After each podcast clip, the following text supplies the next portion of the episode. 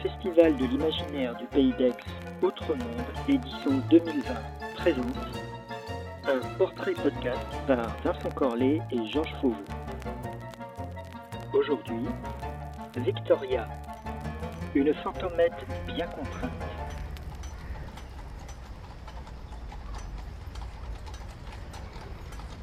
Improbable destinée Certes, les belles dames victoriennes qui péroraient dans les salons lourds de la morale auraient trouvé improbable la destinée de cette jeune fille.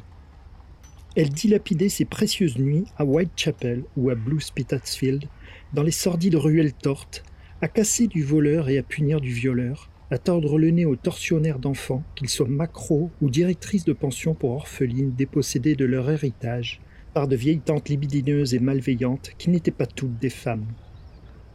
Elle, tout de noir vêtue et masquée, elle adorait être cette espèce de fantomette vengeresse, inconnue et puissante. C'était l'autre destinée qu'elle trouvait improbable, finalement.